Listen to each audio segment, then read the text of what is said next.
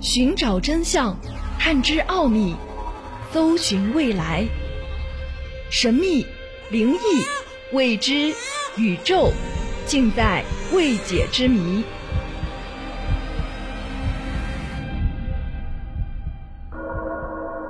欢迎收听《奥秘全接触之未解之谜》，我是肖峰。目前的科学体系下，大约三十八亿年前，地球上出现了简单的生命体，它们最先形成了原始海洋。这些最简单的生命体，经过漫长的时间的发展演化，不断有新物种出现，地球上形成了一片生机勃勃的景象。无论是高山、湖泊，还是大洋、沙漠、森林以及戈壁，在哪里都能够发现生命的存在。地球上的生命很顽强，在很多极端环境当中都有生命的存在。随着人类的出现、发展、进化，到今天有数百万年的历史。现代人类是智人的后代，距今二十多万年。当我们发展出智慧文明。我们追求的不再是温饱问题，已经开始抬头仰望星空。我们不禁想到，这漫天星辰是否在某一颗恒星周围存在着一颗行星？它和地球一样，孕育着生命呢？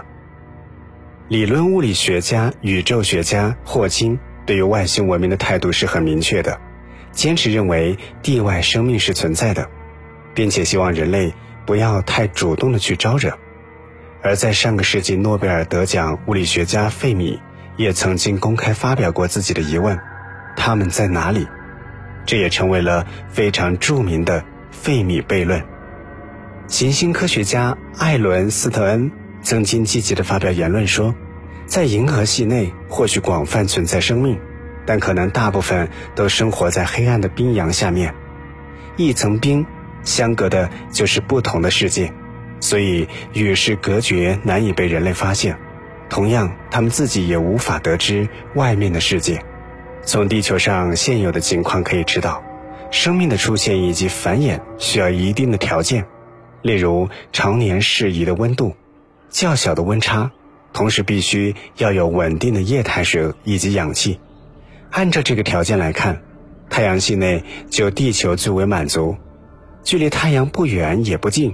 既可以保持适宜的温度，同时也可以保持稳定的液态水。自从人类开始太空探索，也一直在想着寻找地外生命。按照目前的情况来看，太阳系内其他七大行星没有生命的存在，唯一值得探寻的是木星和土星的卫星，或许存在着生命的希望。当然，也有人认为。我们寻找地外文明，不能以水、温度或者氧气作为唯一标准。生命也许存在着不同的种类，比如喜欢吸收二氧化碳而不是呼吸氧气，喜欢生活在一百摄氏度以上的这样的世界。目前，我国天眼也在执行寻找地外文明信号的任务。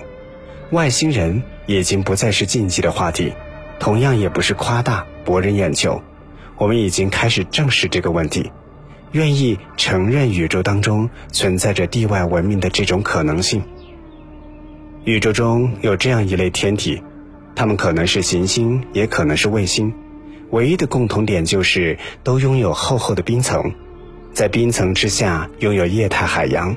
这类天体在太阳系内就比较多，典型的比如木星周围有少数的几颗大卫星。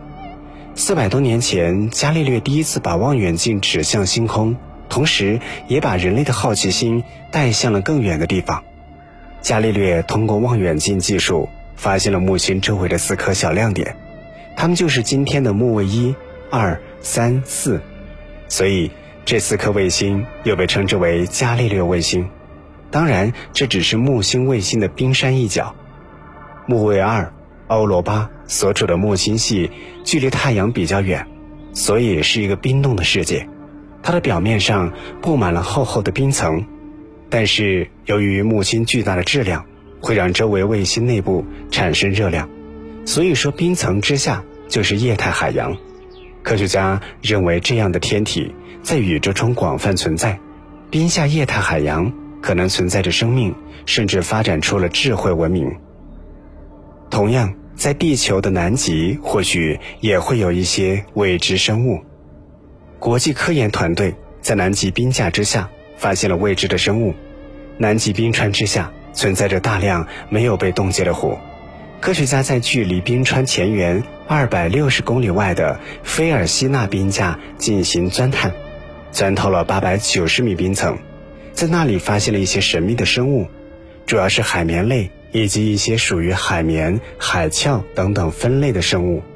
目前对于这些生物的来源、生活方式以及食物来源都不太清楚。但是有一点给了我们启示，在地球上。这样的极端环境之下出现了生命，这可是冰层厚度将近一千米的地方，阳光自然无法照射而入，温度也是非常低的。在宇宙中，类似的环境比较多，就像我们刚刚提到的各种冰冻星球一样，在冰层之下存在着液态海洋，这些海洋经过漫长时间的演化，就可能出现生命，甚至发展出智慧文明。我们无法知道生命的极限在哪里。也无法确定生命的种类有哪些，也许在一些天体的冰下黑暗世界里存在着生命。未来，全世界的科学家们将会继续对这些星球进行进一步的探测，看看这些冰层之下是否有另外一个世界呢？奥秘全接触之未解之谜。想收听更多的节目录音，欢迎关注微信公众号“爱电台”的全拼。我们下期节目再会。